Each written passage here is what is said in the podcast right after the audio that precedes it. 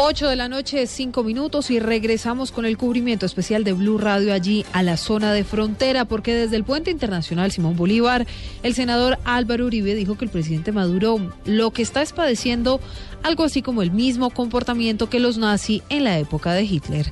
Daniela Morales, buenas noches.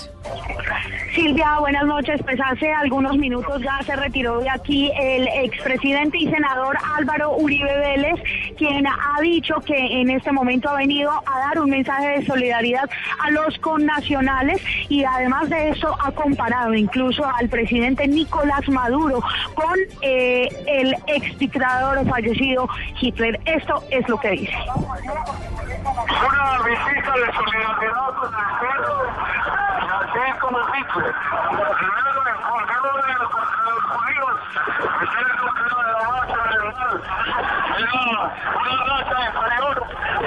terminó con el asesinato de 6 millones de judíos. La de Venezuela está dedicada odio contra el pueblo colombiano.